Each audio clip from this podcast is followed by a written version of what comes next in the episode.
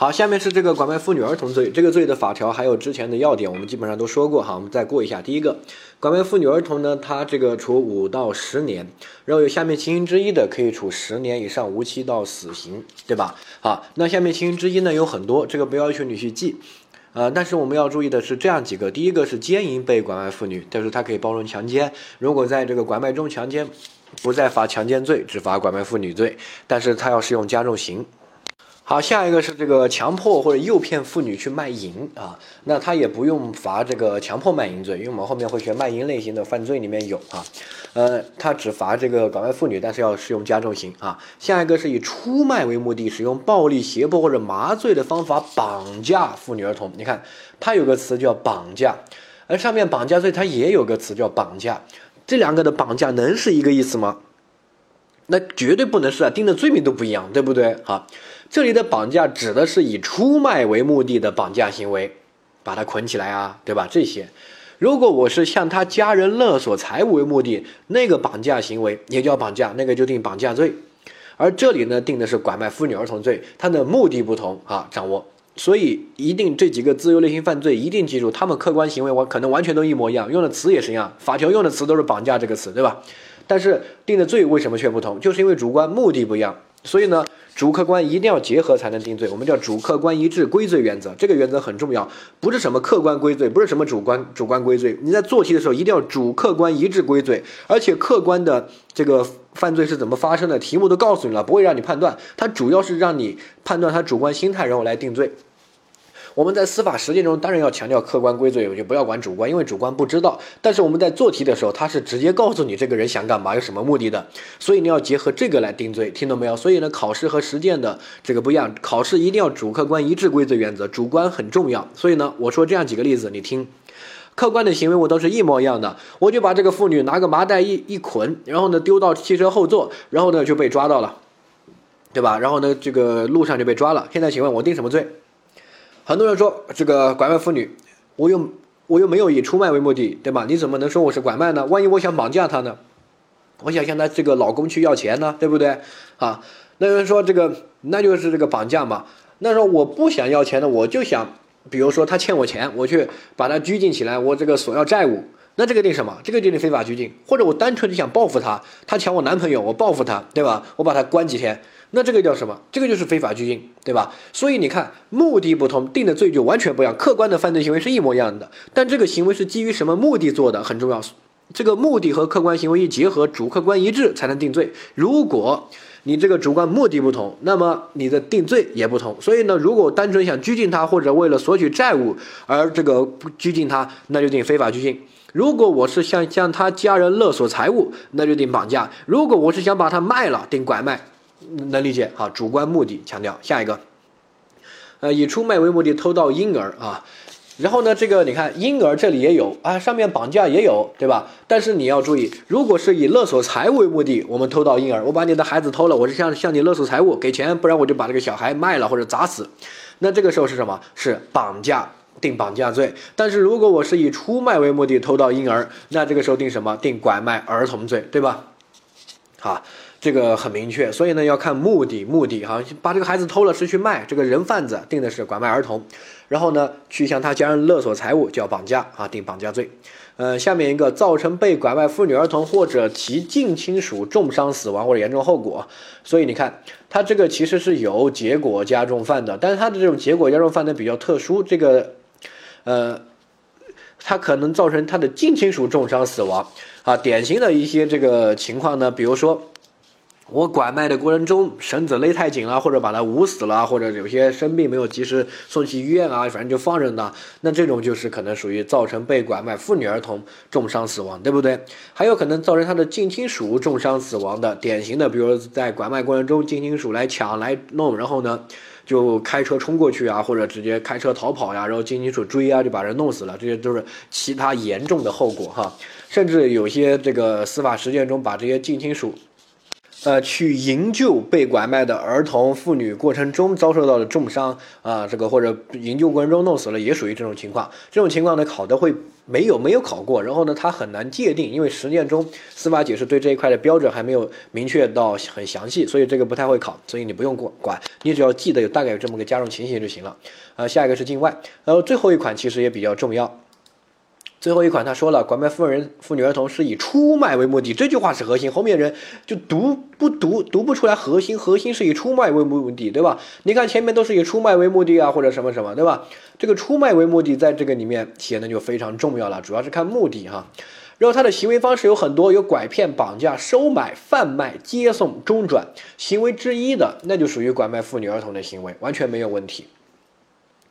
呃，所以呢，你看他用词拐骗，就是骗这个小孩走，跟我走，我去带你去找妈妈。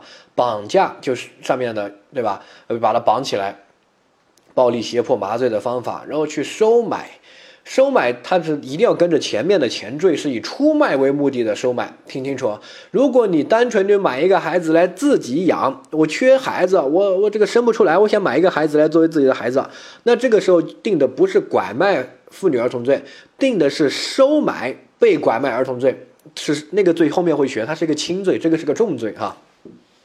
然后说那个也是收买，这个怎么也有个收买？上面我们才学的绑架，这个怎么有个绑架？我说了，它这个词关键的核心在于前面那个目的。如果我是以出卖为目的收买，换句话说叫进货，我没有直接去拐。我进一个小孩来十万块钱，让我倒腾一下二十万卖了，中间赚个差价十万块钱，这个叫拐卖妇女儿童，因为它是以收出卖为目的来收买，听到没有？如果是想自己养，我买的时候并没有以出卖为目的，那不能定拐卖儿童罪。好，掌握。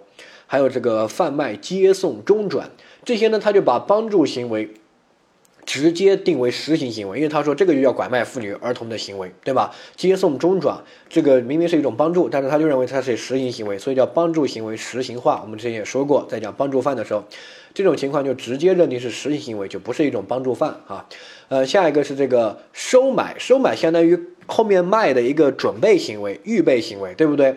但是他也把他这种预备行为实行化，就变成一种实行行为哈，这个大概注意一下。所以它最后一款关键的词在于前面那个以出卖为目的，下面这一系列的行为都可以认定是拐卖妇女儿童的行为哈，而且一般都认为是实行行为哈，因为它法条写的很清楚。下面，呃，这个罪的核心我们看到第一个主观部分一定要以出卖为目的，好，这个以这个目的就行了，你是否能挣钱这个不影响。换句话说，我卖亏了呢？卖亏了也以出卖为目的啊，比如说我十万块钱进个孩子，然后呢，我这个这个孩子太丑了啊，我只能卖两万块钱，亏本，你还不是以出卖为目的，对吧？又不是盈利为目的，是以出卖为目的，哈，掌握是否实际获利不影响，我十万块钱进的货，十万块钱卖了没有获利，那你也是以出卖为目的，并不是这个盈利，哈，他说的是出卖，这些都属于拐卖妇女儿童，没有问题。下一个，他的对象。呃，妇女呢一定要年满十四岁，如果年不满十四岁，那叫儿童哈。那换句话说，我们总共有四类人，是不满十四岁的，不管男童女童，他就都叫儿童，他又没说女童，对吧？他又没说幼女，所以男童女童都属于。然后十四岁以上的，那么妇女的就属于妇女，那属于拐卖妇女。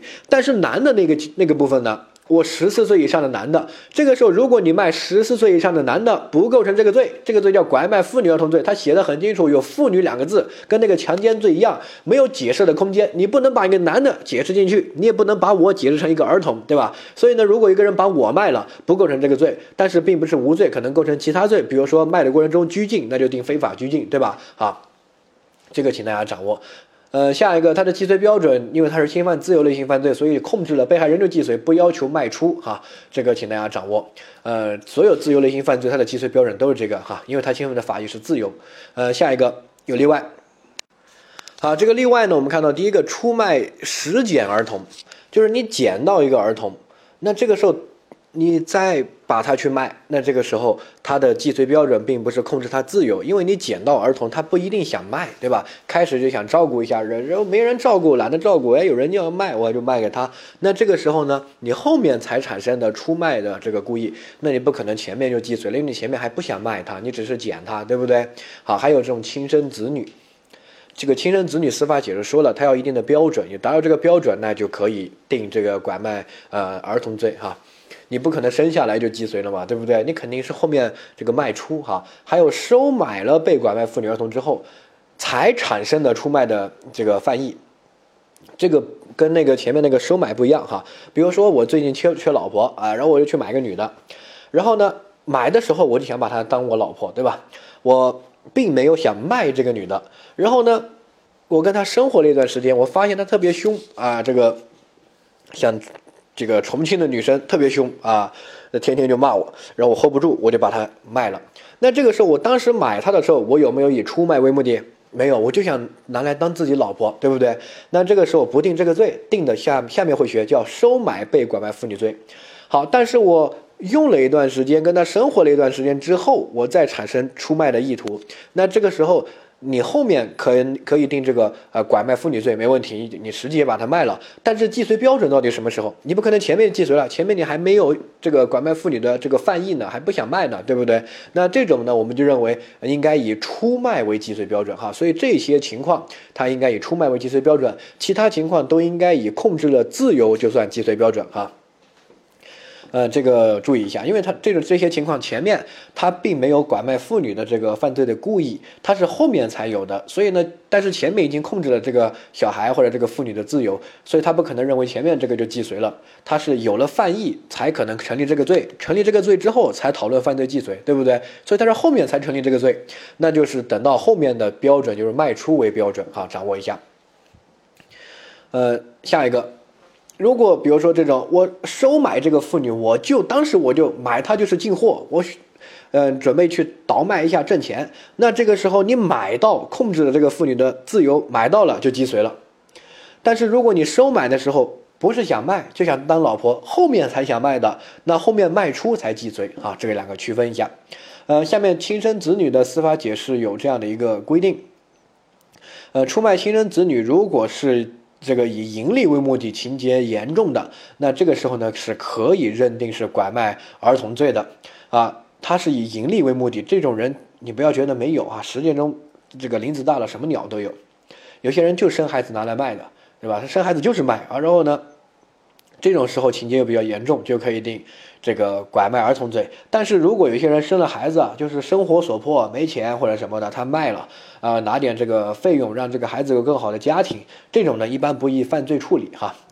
但是如果是以盈利为目的啊，情节恶劣的呀啊等等的，根本不考虑这个子女是送给谁，就是送给那些。特别恶劣的人，就是完全就是一个丧心病狂的一个父母哈。这种时候呢，就可以定这个罪。具体呢，下面这个角注有相关的司法解释，你可以去看一下，但你不用去记它。但是你要记得，就是出卖亲生子女也有可能构成这个拐卖儿童罪哈。好，下一个这个有个被害人承诺，即使你征得儿童的同意，他说我我想被卖了，我不想要这个父母，我要一个更有钱的父母，然后你把这个儿童卖了，请问这个同意，这个被害人承诺是有效的吗？那肯定是无效的呀！这个儿童怎么能处分自己的自由呢？对吧？就像那个幼女，她同意跟你发生性关系，你也不能发生。一旦发生，就是奸淫幼女，所以她的承诺是无效的哈。所以，即使你获得了儿童的同意，也成立拐卖儿童罪。好，但是这个妇女呢？妇女她就可以承诺了呀，对不对？我这个女的，我在这个农村里面实在是生活不下去，太穷了，我要去城市里面，你把我卖去城市吧，啊。然后呢，这个征得了妇女的同意，然后去卖她，相当于没有侵犯到这个法益啊，她都同意了，这个相当于获得了被害人承诺，所以呢，这种情况就不成立犯罪，这个大概注意一下啊。呃，下一个，他这个拐卖妇女的包容犯，我们之前也说过，能够包容强奸，好，但是呢，如果他在拐卖过程中故意杀害，然后呢，这个伤害致人重伤、死亡这些，还有猥亵。侮辱的，那么应该是数罪并罚，因为他只包容强奸，没有包容其他的，对不对？千万不要有这种想法，就是说拐卖既然都能包容强奸，那为什么不能包容猥亵呢？对吧？你拐卖中强奸是不是指定拐卖罪？对呀，我说没问题。那拐卖中猥亵为什么还要定两个？你没有说完，说完整，我应该说没有说完整，为什么？因为拐卖妇女。强奸被拐卖妇女，只罚拐卖妇女罪没问题，但是你漏了后半句话，但是要适用它的加重刑，这个刑很重的，比罚拐卖加强奸数罪并罚还重。啊，但是你拐卖加猥亵，你能不能用这个加重刑？不行，它只是猥亵啊，没有达到强奸的标准啊，对不对？那你能不能指定一个拐卖的普通刑？那也不行。那那个猥亵行为你怎么评价？你不能漏了呀，毕竟猥亵了呀。那就是拐卖妇女的基本刑加这个猥亵，对不对？然后呢，数罪并罚，这样就能评价他。我之前在讲罪数的时候说过，这个包容犯还列举了拐卖妇女这个法条，也讲了强奸和猥亵的问题。所以呢，不要有那种认为定两个罪就一定比定一个罪罚的这个重。谁说的？拐卖的基本刑加猥亵，绝对没有第一个拐卖的加重刑罚的重。所以呢，其实拐卖中强奸不数罪并罚，指定一个拐卖，但适用加重刑，其实是严惩这种行为。它其实比那个拐卖加强奸数罪并罚罚的还重啊！掌握好，下一个加重情节是造成被拐卖妇女、儿童或者其近亲属重伤死亡，这个一定要跟拐卖的行为有因果关系。拐卖行为本身造成造成的，或者为了实现拐卖的目的啊，其他造成的哈。但是如果是另起犯意，他根本不是想拐卖，是其他的，那么这个时候呢，一般是认为构成拐卖妇女和这个故意伤害啊，这个数罪并罚。比如说我都拐了，然后拐的期间呢，这个女的天天骂我，然后骂了我越来越生气啊，我就泄愤打她，把她打成重伤或者把她打死了，那应该是拐卖妇女和故意伤害致人重伤或者死亡，数罪并罚。但是我是拐卖行为导致的，比如说勒得太紧把勒死了，或者为了实现拐卖的目的，然后他一直反抗，我为了让他安静一点，就下手重了打了他几下。那这种情况呢，你是为了拐卖的目的，所以呢就只罚拐卖妇女罪，然后适用这种加重情节就行了啊。呃，就属于拐卖妇女致其重伤死亡这些，对不对？好。然后致他近亲属重伤死亡呢，就是拐卖过程中近亲属的追捕或者来搜救的过程中，你为了抗拒他，呃，这个营救啊这些导致的，好，一定要跟拐卖妇女的行为相关啊，这个大概理解一下。近亲属那个不怎么爱考，历年也没考过啊。下一个和诈骗的区分，这个很重要。呃，我之前自己在学的时候一直想不通，呃，然后呢，哎，后面我突然就想通了，哎，我就这个打通了任督二脉。你想不想打通啊？你听我分析啊。这个拐卖和诈骗呢，实践中有这样一种情况，叫仙人跳，或者叫这个放鸽子，啊，叫放鹰，也叫，他们有这个行业的黑话，什么意思啊？就是说有个女的特挺漂亮的，然后呢，我就跟这个女的合谋，我假装把她卖到那个哪个山村里面十万块钱，然后我拿走这个钱呢，我们半夜约定啊，你十二点钟跑出来，我然后或者我十二点钟来救你哈，然后我们就走，那这个时候呢，构成的是什么？构成的是诈骗。相当于我并没有拐卖妇女的犯意，我并不想把她卖了，我是想联合他去骗那些想买这个妇女的人，对吧？好，是这个诈骗，这是第一个。第二个，我当时学的时候呢，我就有一点没想通，你听我说的这个分析对不对？哈，说你看，比如说我跟这个妇女两个商量好了，然后呢，我就去这个把她卖了，说好了半夜十二点我来救她，或者我在哪里等她，哪不知我没有去。后面发现什么呢？是我早就想把它卖了，只是通过这样的方式，我想骗的其实这个妇女，听懂这个意思吧？啊，就是说，哎，我到时候来救你，其实我根本就不想救你，这是第一种案情。好，这个例子也是没争议的，我就是想卖他，但是呢，我是通过这个方式，然后去诓他，去骗他，骗这个妇女，对吧？然后我说，哎，我后面来救你，其实我根本就不想救你，就想把你卖了，然后拿着钱走，对吧？救你还有危险。而这个时候我就定拐卖妇女，然后呢，呃，我就很搞不懂的就是，你看，呃，我们当时学看书的时候，什么白浪涛他们的说的什么客观规则原则，我就说，哎，客观不是一模一样嘛，对吧？你看这个人就是跟这个妇女说同样的话，说，哎，我们去这个卖了，我十二点钟来救你，然后也是把他给了那个这个一个老人，对吧？一个老头老老光棍，然后呢，哎，后面没有来救。是不是后面救了，就构成这个啊一个不救呢就构成另一个也不合适，因为你不能用犯罪后的行为倒推之前行为的性质，对不对？他之前到底定什么就是什么。但是呢，你看客观表现完全一模一样，对吧？这个妇女也是一模一样的，这个客观的案情都一样。如果我一开始就有这个目的，想卖他的目的说这番话，和这个我就是想跟他一起合谋去诈骗啊说这番话，定的罪就不一样吗？对吧？对我一个定诈骗，一个定拐卖，啊，然后对于那个妇女，如果是诈骗的话，她跟我构成诈骗罪的共同犯罪；如果是拐卖的话，她就是被害人，她是无罪的，对吧？然后呢，对于那个买妇女的，如果我们两个诈骗的话，那个是被害人无罪；但是如果是拐卖的话，他就定收买被拐卖妇女罪。你看，就我一个目的就可以引起这个定罪，几个人的定罪完全就不同。你觉得合适吗？你觉得有没有道理啊？这样，这个就是之前我们学的客观规则原则，我结合那个去思考，我就说，哎，客观规则不是吗？对吧？客观，那这个我的内心的一个想法，我又说不出来，或者大家又不知道我怎么想的，我到当时到底是想卖他，还是跟他想去合谋诈骗，只有我自己知道啊。如果我聪明一点，我不是在录口供的时候就说，那看哪个最量的轻，我就说嘛，对不对？而且我一说还会连累其他人。如果诈骗罪量刑轻一点，骗的钱不多的话，那我说我是诈骗，然后这个妇女就变成。诈骗的共同犯罪，我们两个就都定诈骗罪，对吧？哎，你觉得合适吗？我当时就觉得特别不合适，对不对？哈，因为我当时初学者是这么一个心态。然后呢，哎，我就一直在纠结。我在这个坐公交车的时候，我在想，想了之后呢，我就发现，有一天我就突然想通了。为什么？我刚才我说那些案例结论完全没有问题，想通了。为什么？你听。我们评价一个人的这个犯罪到底定什么罪，一定要看社会危害性。这个社会危害性的大小，客观表现是一方面，主观那是比较重要的一方面。所以，比如说，如果我同样买一把菜刀，我的行为，如果我是为了切菜，我是为了做饭，我没有任何社会危害性，这是一个无罪的。但是如果我是要拿这把菜刀去杀人，这个时候即使我没有杀人，这个被抓了，也属于故意杀人的犯罪预备。对不对？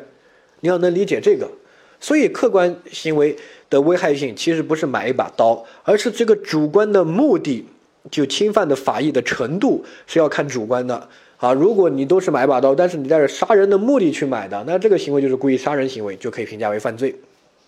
好，在这里也是一样的。如果一开始我跟这个妇女主观的犯意就是我们两个人去诈骗，那我们所实施的这些行为，那就。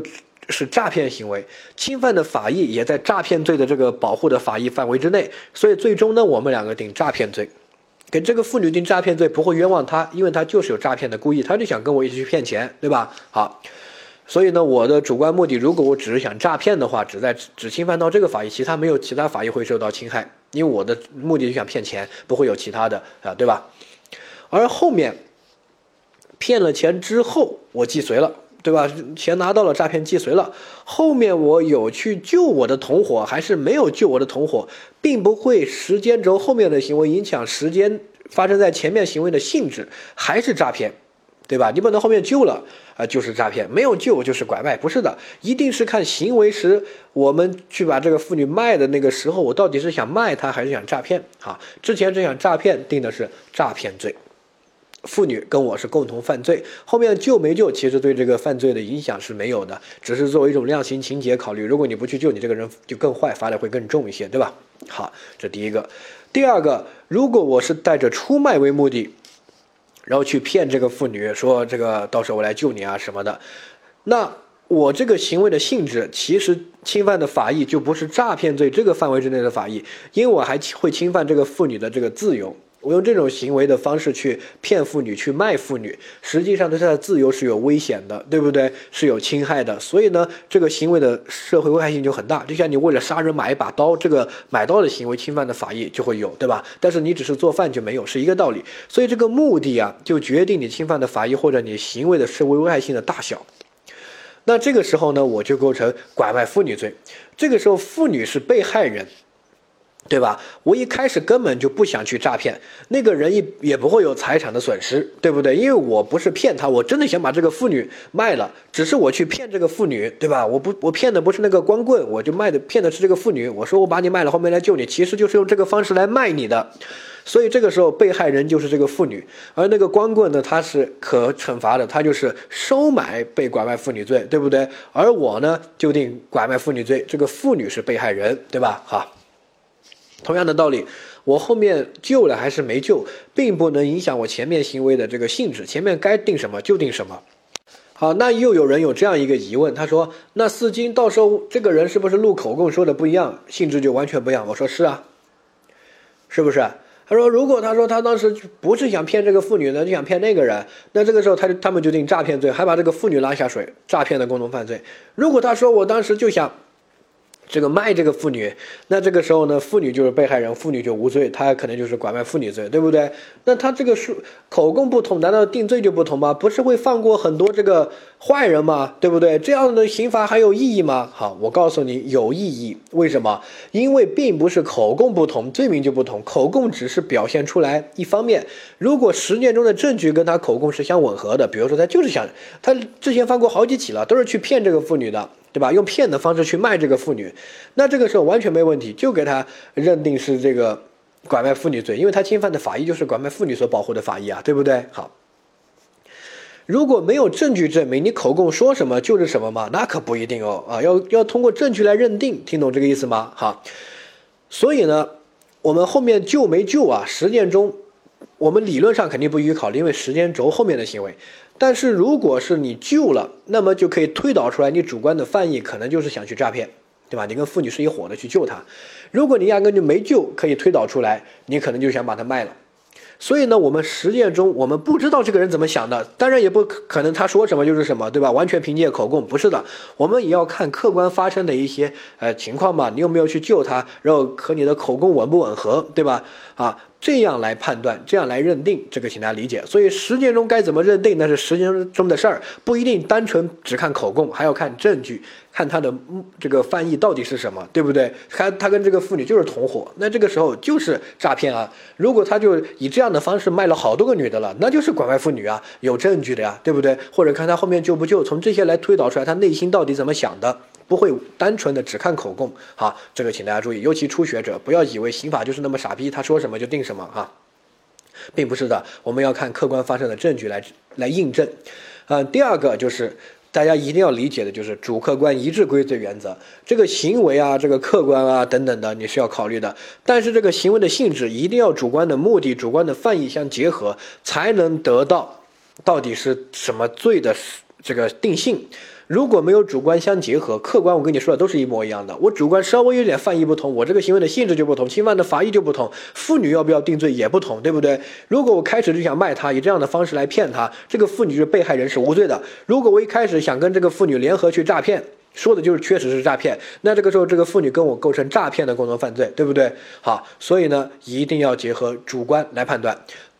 考试里面，他就是通过一个主观的一个词，比如说这个人去诓骗这个妇女，那这个时候说的很明确啊，他就想骗这个妇女，对吧？那这个时候就是拐卖妇女啊。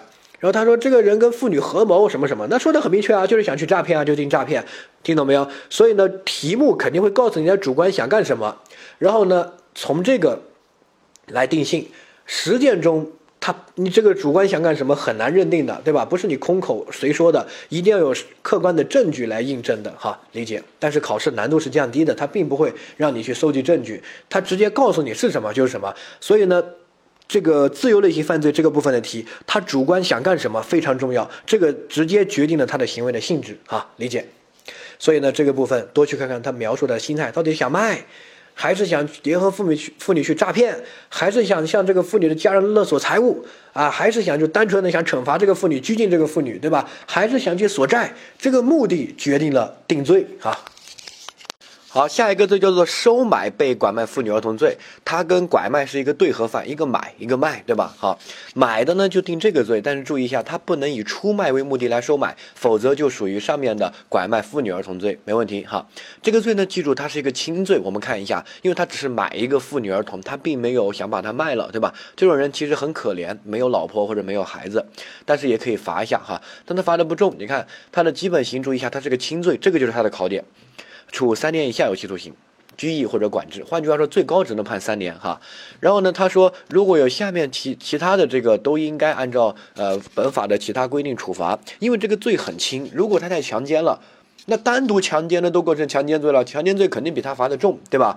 那我可不可以定强奸罪？可以。那这个罪很轻，我打他一顿，把他打成重伤，我能不能定故意伤害致人重伤？那也可以，对吧？那我侮辱那些呢？猥亵呢？那些可能都比他重，所以这个罪记住是个很轻的罪，只要他有其他行为的，都应该数罪并罚。它不能包容其他任何。拐卖妇女，它是可以包容强奸，因为拐卖妇女是个重罪，对不对？而且强奸了罚的也很重，基本上最低十年，最高死刑。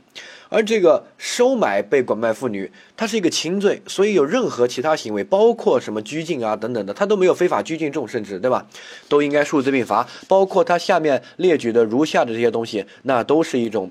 注意规定，比如说第一个，呃，跟他强行发生性关系定强奸，然后呢，收买之后呢，非法剥夺、限制他的自由或者有伤害、侮辱等行为的，按照有关规定进行处罚，对吧？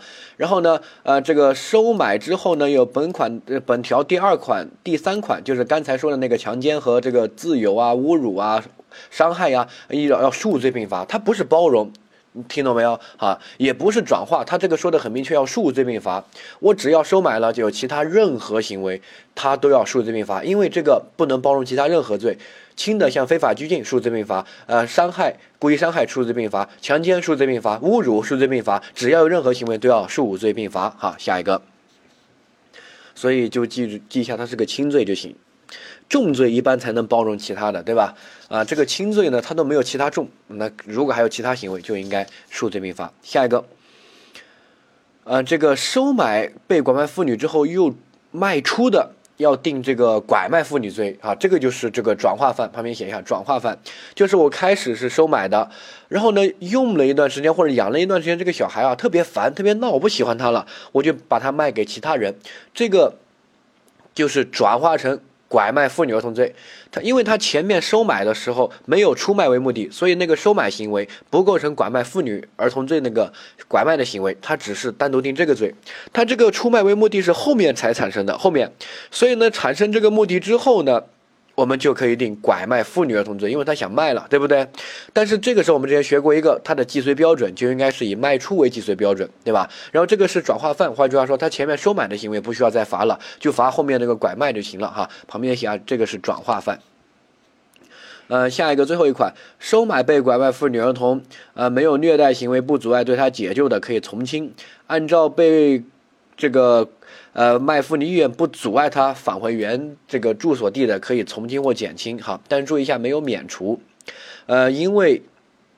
之前是有免除的，但是后面有一些电影，大家可能看过，像什么呃赵薇他们演那个什么《亲爱的》，还有黄就黄渤那个，还有刘德华演的那个找孩子那个失孤，那些电影就推动了一些立法的一个变化和我们对这个呃拐卖儿童的这些东西的一个关注。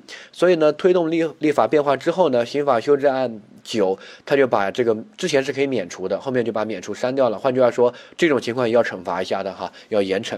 不能说你不阻碍他返回原住所地就可以免除的，不是的，就像那些电影一样，他找到这个家人了，回去了，不能免，还是要这个罚你，只是可以从轻或者减轻处罚。好，这个注意一下。好，下面我们看到这个知识点部分，嗯，第一个呢，我们看到这个主观部分，他千万不能以出卖为目的来收买，如果他以出卖为目的来收买的话，他要定的是拐卖妇女儿童，而不是收买被拐卖妇女儿童，对吧？好，这是第一个，呃，第二个。如果以出买为目的而收买的，构成拐卖妇女儿童罪；如果收买的时候没有以出卖为目的，后面才产生的，刚才法条说的很明确，这个属于转化犯。这个转化犯呢，转化成拐卖妇女儿童，指定拐卖妇女儿童罪，对吧？前面那个就不罚了，好，掌握一下。嗯，然后它的既遂标准就是以卖出为既遂标准，对吧？好，好，下一个这个比较偏，他先收买，他。只有收买的目的，没有出卖为目的，哈，构成收买被拐卖妇女儿童罪，对吧？后面有强奸呢，就应该数罪并罚，因为这个罪比较轻，不能包容其他任何，对吧？好，那再下一个，呃，这个如果我强奸之后，我又想把它卖了，那后面那个以出卖为目的，那就转化成拐卖妇女罪，对不对？但是前面那个强奸行为怎么评价？如果是你，你有了出卖为目的，呃，已经转化了，然后你后面再强奸，那我都知道，那就定拐卖妇女，然后同时是用那个强奸的加重刑，对吧？但是你前面强奸，强奸完了之后才有出卖为目的，然后把它这个拐卖了，这个卖出了，对吧？那这个时候到底是定强奸加拐卖妇女数罪并罚呢，还是这个呃拐卖妇女同时适用强奸这个加重刑？按照原理来说，应该是数罪并罚比较合适。但是这里呢，有一个法理，就是这种情况，这两个其实社会危害性是差不多的，对吧？就是我先收买，然后强奸，然后再出卖，呃，为目的，还是说先收买？然后就有了出卖为目的，然后再强奸，这些都是一样的。如果我们就完全的一个数罪并罚，一个是用拐卖妇女，同时强奸那个加重刑，那两个量刑会差距很大，所以我们认为就应该认定是一样的，一样的应该适用的是加重型那种严惩的那种情况哈，这个是有一个法理基础在，大家可以看一下这个讲义上的内容哈，记一下这种情况就行了。呃，下面。呃，他这个最重要的考点就刚才说的，法定刑太轻，没有包容其他任何罪名，有其他任何的都要数罪并罚。但是他一旦转化成拐卖之后呢，拐卖能包容的，他也就能够包容了，对不对？那个就不需要数罪并罚。比如转化成拐卖了，然后呢，我强奸了就只罚拐卖，但是要适用加重刑啊。呃，但是没有转化，指定收买被拐卖妇女儿童的，如果有强奸、非法拘禁、伤害啊等等的，都要数罪并罚，因为这因为这个罪很轻。呃，下一个。和拐卖妇女罪教唆犯的一个区分，哈，这个呢比较呃简单，大家把这两个例子听清楚就行了。拐卖妇女的教唆犯呢是教唆犯，我们说了，他本来没有这个犯罪故意，但是通过你的教唆行为之后，他就有这个犯罪故意，这个叫教唆犯，对不对？好，比如说我每天无所事事，对吧？或者是一个普通的人，然后你就缺个老婆，你自己又身子骨弱啊，不敢去，对吧？扛不过来，然后我比较强壮，你就说，哎，贾斯金，你帮我搞个女的来，我给你十万块钱。我说没问题，等着，然后我就城里面给你搞个女的过来。那这个就是什么？这个就是我本来没有拐卖妇女的犯意，然后你这个时候就来教唆，让我有这个犯意，对不对？那这个时候我们两个就可以构成拐卖妇女罪的共同犯罪，是你教唆我去拐的，对吧？好，这是第一个。第二个，我拐来之后，我再卖给你，然后你再把它收买了，这个时候你又有两个行为。因为你之前教唆我拐卖就构成一个行为，后面你再收买，那就构成另外一个行为，对吧？好，那这个收买就定收买被拐卖妇女罪，和前面拐卖妇女罪，呃，这个应该数字并罚，因为它有两个行为，又没有其他的情况，对吧？也侵犯两个法益。啊，前面就收这个妇女拐卖，然后呢，侵犯了这个妇女的自由，然后她的这个人身法益就被侵犯了。后面呢，你再收买，也侵犯了这个另外一个收买所保护的那个法益，一般也是人身权利广义上的。但是它有两个行为，应该是要数罪并罚的哈，这个是各个老师的一个观点。但是也有部分人认为，这个就只侵犯了一个法益，就应该指定一个拐卖妇女罪就行了。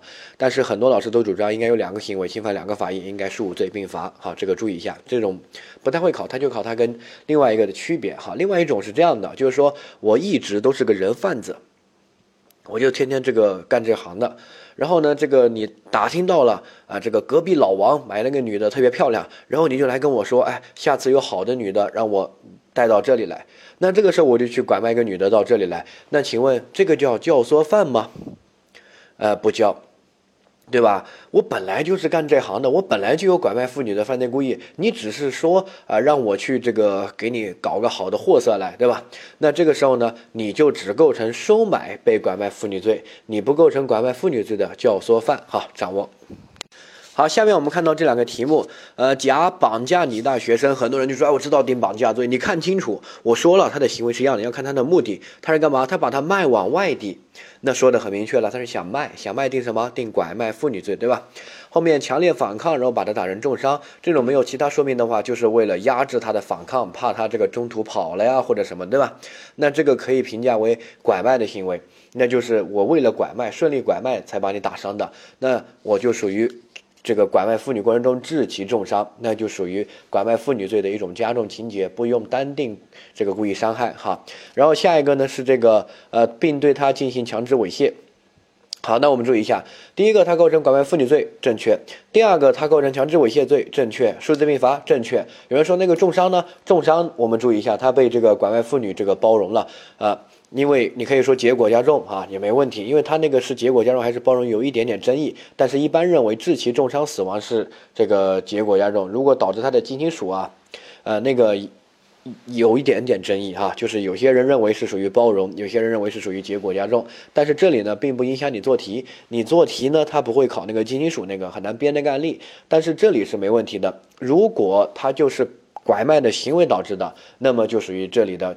致其重伤死亡做一种结果加重，那这个拐卖的行为导致的，一定要评价他把他打成重伤是基于什么目的？是不是基于拐卖的目的？顺利拐卖的目的？如果是的话，那就可以评价为这个结果加重犯，对吧？好，所以呢，最后他只认定为第一个拐卖妇女罪，但是要适用加重刑啊。第二个强制猥亵妇女罪，然后拐卖妇女能够包容强奸，不能包容猥亵，我们说过了原理，对不对？好，掌握。呃，下一个，假花四万块钱买了个呃妇女做这个呃自己孩子的老婆，这个妇女不从要逃跑，为避免人财两空，又把她卖了哈，这个卖了，他虽然亏了一万块钱，但是。这个我们说拐卖妇女罪，他只要求以出卖为目的，需不需要以以牟利或者盈利为目的啊？不需要啊，对不对？你这个是不是出卖为目的？是是就行了啊，那就定拐卖妇女罪。这种拐卖妇女是转化的拐卖妇女，前面这个是收买被拐卖妇女罪，后面呢你突然想把它卖了啊，那这个有了这个目的就可以定拐卖妇女罪。然后呢，这个时候既遂标准就是卖出为既遂，对吧？这些点都要能够想得起来，掌握。好，下面这些罪呢就比较偏，我们过一下哈。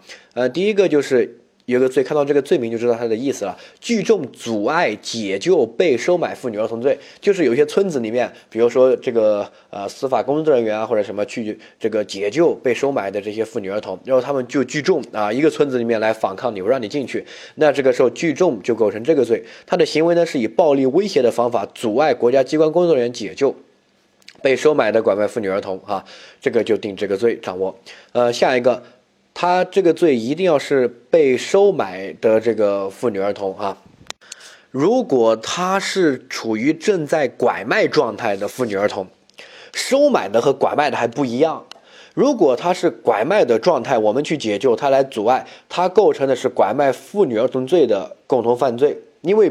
你就帮助他拐卖嘛，对不对？抗拒司法机关啊，国家机关的解救行为，他是拐卖状态中的帮助，他这个拐卖是个侵犯自由的。犯罪，所以他的行为是个什么？是个持续的过程，是个继续犯。你中途加入是可以成立共同犯罪的，对吧？包括你一开始就加入，包括中途加入。所以呢，这种案情他可能描述这样：我拐卖了个妇女，然后在寻找卖家过程中呢，司法机关就来抓捕我了啊，来干嘛了？然后我找了一波小兄弟来聚众阻碍司法机关解救。这个正在被拐卖过程中的妇女，那这个时候呢，定什么？他们就明知道我在拐卖妇女，还加进来帮助我，就构成拐卖妇女罪的这个共同犯罪，对吧？好，掌握这是第一个。第二个，如果我把这个妇女卖了，比如说张三买了这个妇女，然后呢，这个时候他们那些人在聚众解救。